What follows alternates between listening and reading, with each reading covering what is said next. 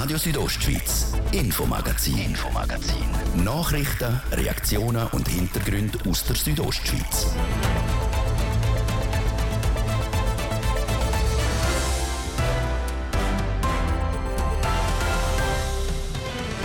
Eine einigermaßen zahlbare Wohnung zu finden, das wird in Graubünden immer schwieriger.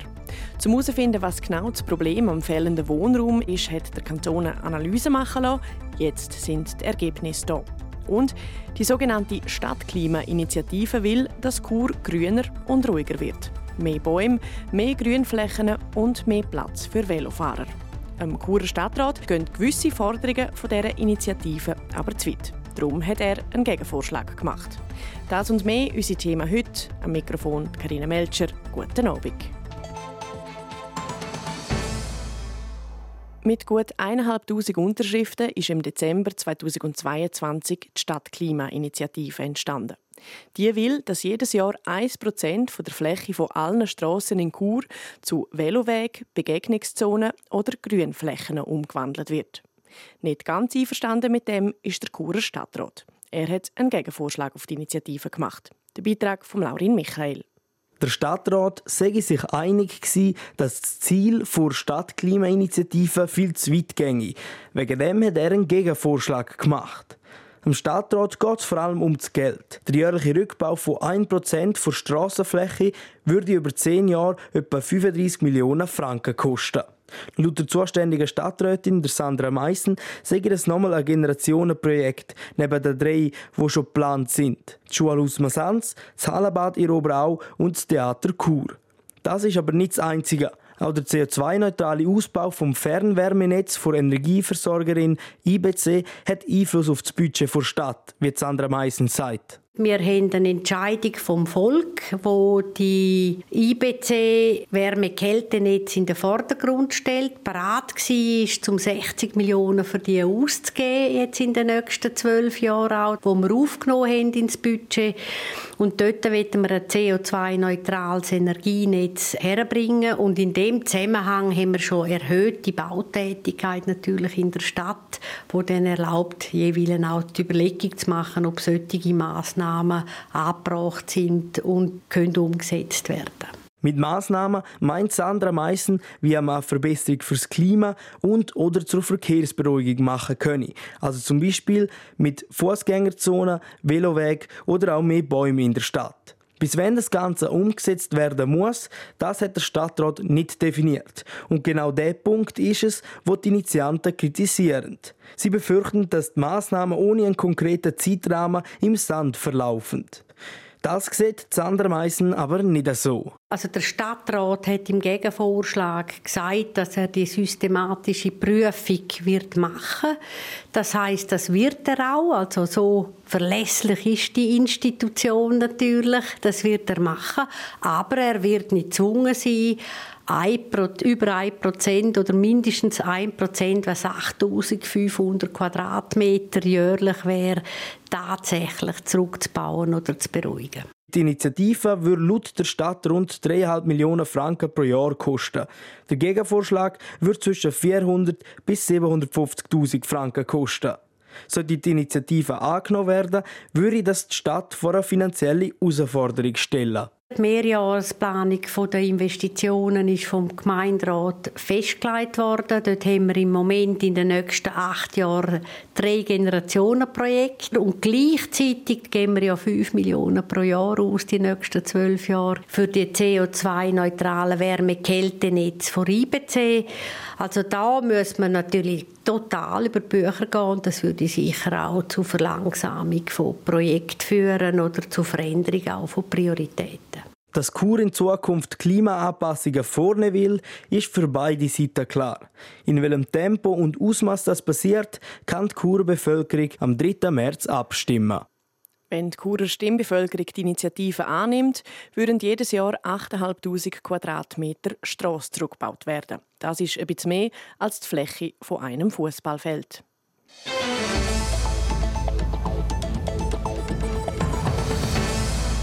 Dass zahlbare Wohnungen im Kanton Graubünden mangelbar sind, das ist schon seit längerem eine Tatsache. Die Bündner Regierung will auf die Situation reagieren. Darum hat der Kanton eine Analyse zum knappen Wohnraum in Auftrag gegeben. Die Ergebnisse sind jetzt bekannt. Was dabei herausgekommen ist, hat der Livio Biondini vom zuständigen Regierungsrat Markus Kaduff wissen. Die ersten Erkenntnisse sind, dass äh, die Ursachen sehr mannigfaltig sind, dass man nicht äh, eine einzige Ursache hat, warum man äh, mangelnden Wohnraum hat. Und das ist, meinte ich, eine wichtige Erkenntnis, wenn man den Massnahmen ergreifen will.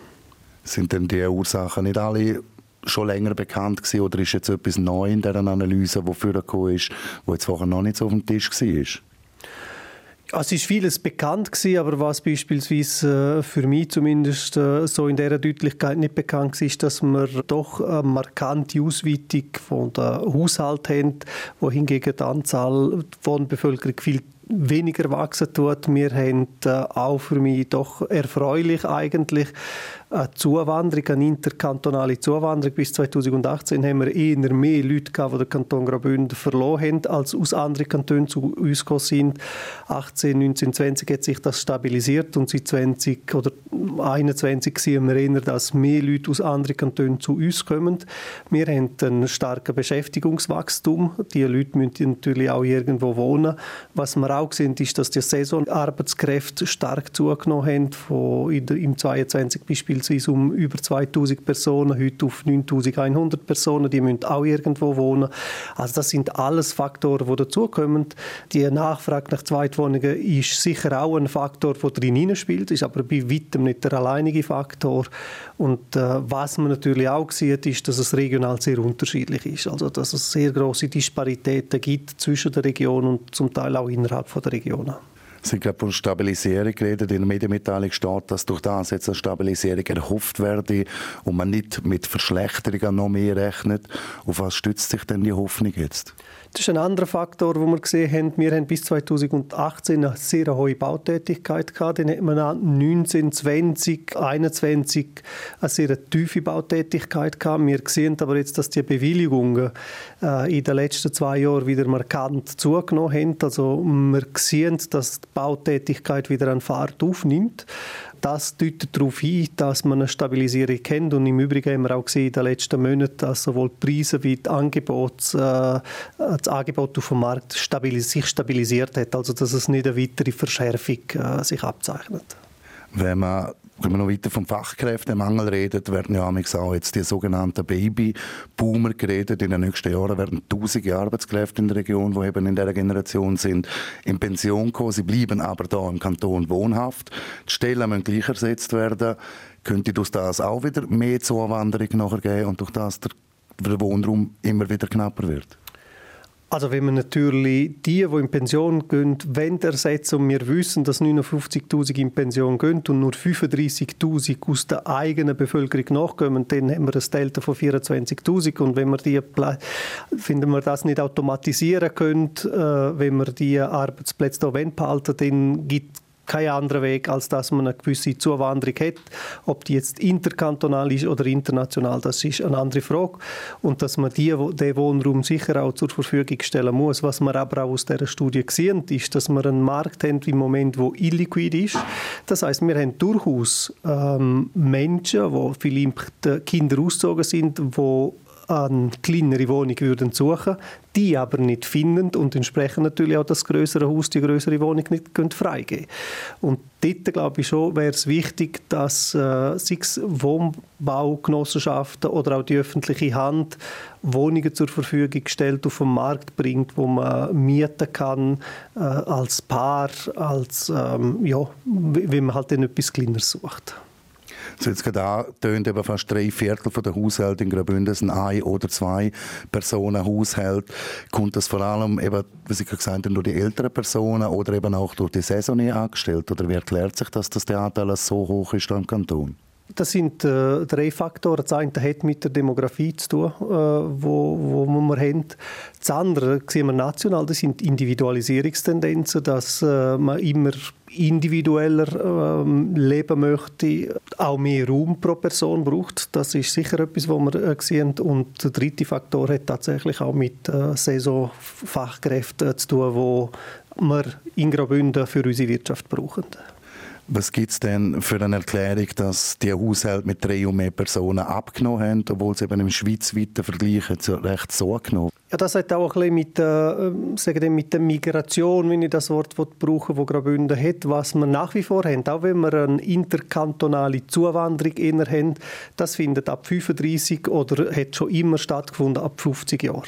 Also das sind dann eher äh, Singles oder äh, ein Paar ohne Kinder, die zu uns kommen, wohingegen wir eine sogenannte Ausbildungsabwanderung haben. Und das hat damit zu tun, dass wir keine Universität haben und dass wir gewisse Berufe bei uns in Graubünden Kantonen nicht kann erlernen kann. Also gehen die 20-Jährigen verlöhnt inner der Kanton, wandern ab. Äh, wir sind bestrebt, dass die natürlich, wenn sie dann mal Familie haben, auch zurückkommen. Aber das äh, klingt immer besser, wie die Zahlen zeigen. Aber wir sind natürlich noch nicht dort, wo wir eigentlich sein möchten. Und damit lässt sich äh, das ein Stück weit erklären. Und der Kanton dehnt jetzt dank auch dieser Analyse die Wohnraumförderung aus. Gibt es schon konkrete Ansätze, wo man dort gehen will?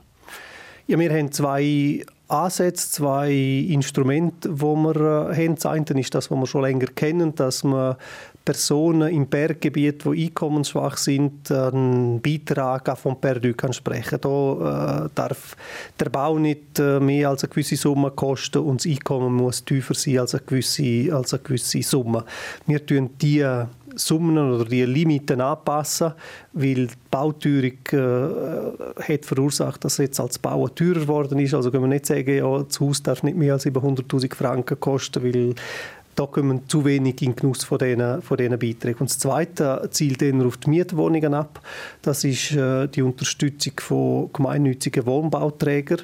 Äh, es sind typischerweise auch Baugenossenschaften, die Wohnraum zur Verfügung stellen und nicht primär die Renditen im Fokus sind. Und da kann man äh, Darlehen oder günstige Darlehen geben. Was wir noch prüfen sind, ob es dort die Möglichkeit gibt, zum äh, von perdu etwas zu geben.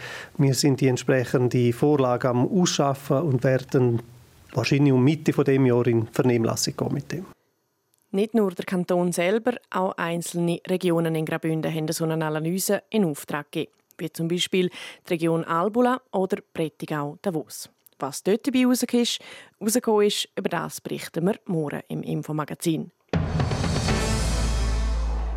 Die Glarner Kantonalbank ist auf Erfolgskurs. Auch im 2023 hat sie Gewinn gemacht, mit dem besten Geschäftsergebnis überhaupt.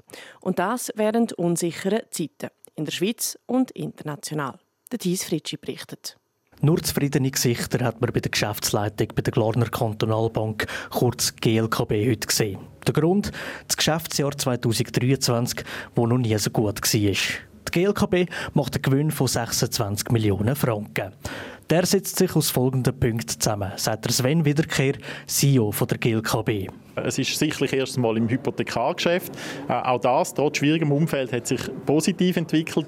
Und auffällig sicher auch der Handelserfolg. Da geht es vor allem auch um Geschäft mit Devisen und auch der hat sich ausgezeichnet entwickelt. Was aber daneben auch ganz toll war, ist, dass wir in unserem Geschäftsfeld B2B, wo wir ja Dienstleistungen für Drittpartner anbieten, auch sehr stark im Kommissionserfolg wachsen dürfen haben. So eine Dienstleistung für Dritte ist zum Beispiel eine Partnerschaft mit GOP. Die GLKB verwaltet nichts Vorsorgevermögen für den Detailhändler. Alles in allem hat die Bank 3% mehr Gewinn gemacht als noch im Vorjahr. Ein Limit will man sich nicht geben. Der Sven Wiederkehr setzt auf Kontinuität. Ich glaube, ganz wichtig ist einfach, dass wir unsere Strategie beharrlich verfolgen. Wir wollen nicht irgendwie ein Jahr ganz toll dastehen, um dann ein Jahr später wieder sagen müssen, oh, da haben wir uns auf Sachen eingeladen, die wir nicht wollen haben. Also stetig und nachhaltig wird man uns aber trotzdem weiterentwickeln. Also von dem her, nein, kein Limit, aber äh, eben, Nachhaltigkeit ist uns wichtig. Trotz allem Positiven hat es einen kleinen Dämpfer gegeben. Im wichtigen Geschäftsfeld, im Zinsengeschäft, ist der Erfolg um 6,7 Prozent auf 67 Millionen Franken gesunken. Wegen der Gesetzgebung sehe der Posten nicht so rosig aus. Das ist eine buchhalterische Besonderheit, äh, das ist eine Vorgabe. Also wenn man eben Geschäft macht mit äh, Fremd, also mit Devisengeschäft macht, dann ist das eben so, dass der Ertrag beim Handel anfällt, sehr vereinfacht gesagt, und die Belastung aber im Zinsgeschäft. Eigentlich müssen wir das gemeinsam anschauen und dann wird man eben sehen, dass auch der Zinserfolg eben sich sehr positiv entwickelt hat. Das, was wir alle gespürt, ist auch an der Kantonalbank nicht spurlos vorbeigegangen. Es wird alles teurer. Der Geschäftsaufwand ist um 6,4 Prozent gestiegen. Im letzten Jahr sind es sogar 9,6 Prozent. Die Kostenexplosion hätten wir abfedern Ja, ich glaube, wir schauen halt wirklich sehr stark darauf. Wir überlegen uns jedes Mal wieder, braucht es das wirklich, gibt es Alternativen? Und ich glaube, das ist das Thema, wie wir dranbleiben werden und müssen. Äh, wir wissen auch für die Zukunft, äh, die Ausgaben die werden bis zu einem gewissen Grad steigen müssen. Man muss heute immer mehr investieren in beispielsweise Bereich Cybersecurity. Äh, man liest ja immer von diesen Betrügereien und so Sachen. Also das sind ganz wichtige Themen. Also von dem her, wir wissen, dass wir weiter investieren werden. Das heißt aber eben auf der anderen Seite müssen wir immer schauen, wo können wir allenfalls auch Sachen ja, weniger ausgeben. Also das ist ein Tourjob bei uns. Beim Personal selber werde aber nicht gespart. Aktuell arbeiten 230 Mitarbeiter und Mitarbeiterinnen bei der GLKB. Das sind 13 mehr als im Jahr 2022. Was Jahr für Jahr immer schwieriger wird, sei die Berechenbarkeit. Denn kaum war Corona durch, hat der Krieg in der Ukraine angefangen. National gesehen hat die Übernahme von der CS durch die UBS zu reden gegeben. Also früher hat man ja ein Budget erstellen können, man hat Pläne machen können und die wirklich probieren einzuhalten. Heute Thema Lieferketten äh, sind, äh, weiß man nicht, wie sich das entwickeln tut. Also das tut unseren Kundinnen und Kunden weh. Ähm, ich glaube, als Bank ist einfach wichtig, dass man dort immer schaut, dass man so aufgestellt ist, dass egal was passiert, ob es in die eine oder die andere Richtung geht, dass man sich abgesichert hat. Und das ist für uns auch ein wichtiger Teil äh, von unserer Aufgabe, dass wir uns eben auch absichern. Äh, das kostet zwar immer, aber eben, wenn dann etwas wäre, äh, hätten wir dort eine, äh, eine Hängematte, eine Art, respektive einen Schutzschirm. Die Glarner Kantonalbank schaut jetzt vor allem führen und will nicht extrem gross werden, aber stetig wachsen. Der Thies Fritsch war das mit dem Geschäftsjahr der Glarner Kantonalbank.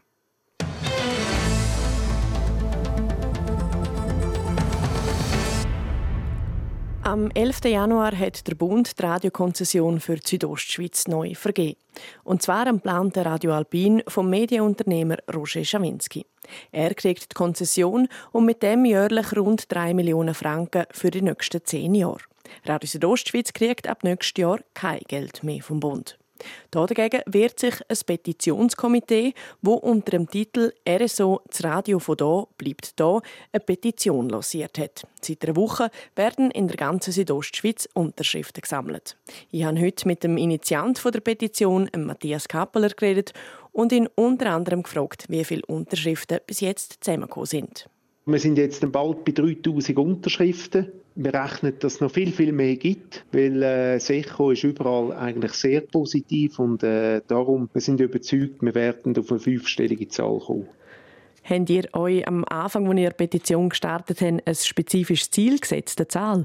Ja, ich habe gesagt, es wäre irgendwo schön, wenn wir zwischen 10.000 und 20.000 Unterschriften und Unterstützer, man kann sie auch online unterstützen, würden zusammenbekommen. Und nach wie vor gehe ich davon aus, dass wir irgendwo in diesem Rahmen liegen werden.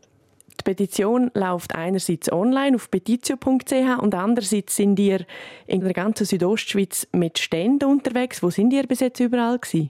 Wir haben angefangen also heute von einer Woche in Chur. Dort sind wir sehr herzlich empfangen worden von der Bevölkerung. Dann sind wir zu Rosen am letzten Samstag und jetzt am Sonntag sind wir dann beim HCD-Match Und dort haben wir gesehen, dass das Thema nicht nur der Bündner, sondern auch ganz einen Haufen Gäste und Freunde vom Bündnerland dort, äh, beschäftigen und äh, haben dort sehr viele Unterschriften auch können sammeln. Sie haben es gesagt, in Kurs sind ihr herzlich empfangen worden. Jetzt so ganz allgemein, wie, wie ist die Reaktion bei den Leuten? Also der ganz große Teil der Leute ist wirklich froh, dass wir das machen. Man versteht den Entscheid vom Bakum nicht, dass man die Bündnerkonzession auf Zürich gibt. Das wird nicht verstanden, man schüttelt darüber den Kopf und man merkt, dass auch RSO ganz, ganz einen Haufen Freunde hat, wo das nicht wollen und darum, also überall, wo wir bis jetzt gewesen sind, auch in Läden, wo wir zum Beispiel die, die Unterschriftenbögen verteilt haben, in Restaurants, praktisch jeder macht mit und sagt, sie finden das cool, dass wir das äh, so ergriffen haben, die Petition. Wie lange sind ihr im Gesamten noch unterwegs mit Unterschriften sammeln und wie geht es weiter nachher? Also jetzt zuallererst steht einmal, äh, das hat aber nichts mit dem Komitee zu tun, äh, die äh, Frage, ob man gegen den Entscheid vom Balkon tut, opponieren, dass man die Einsprache machen tut. Wir sind vom Komitee aber unabhängig und sind auch im ganzen Kanton, wie gesagt, unterwegs bis am 27. April. Also das dauert noch ein Rechtszeitchen, weil wir wollen wirklich den ganzen Kanton können bedienen, den Leuten können die Chance geben, dass sie unterschreiben tun. Und da sehen wir auch, dass an diesen Sammeltagen kommen die Leute extra wegen uns an den, den Standort, wo wir sind. Das ist jetzt überall bis jetzt der Fall gewesen, wo die Leute gesagt haben, wir sind jetzt extra angereist, wir sind extra daher gekommen, weil wir das unterstützen wollen. Und das dauert noch bis Ende April. Die Unterschriftensammlung die geht genau bis am 27. April. Morgen ist das Komitee an der Emser Fasnacht und am Samstag am Fasnachtsumzug in Chur vor Ort. Sport. Wir kommen zu den aktuellsten Sportmeldungen und da gibt es gute Nachrichten für einen Club aus der Region. Der Hansi Davos der darf einen Spieler zurück auf dem Eis begrüßen. Livio Biondini. Ja, der Noah Schneeberger. Der 35-Jährige hat Mitte Oktober einen schweren Autounfall gehabt. Er ist in Davos mit einem Sattelschlepper zusammengeprallt. Auf das Abend ist er operiert worden und hätte dann in die Reha müssen.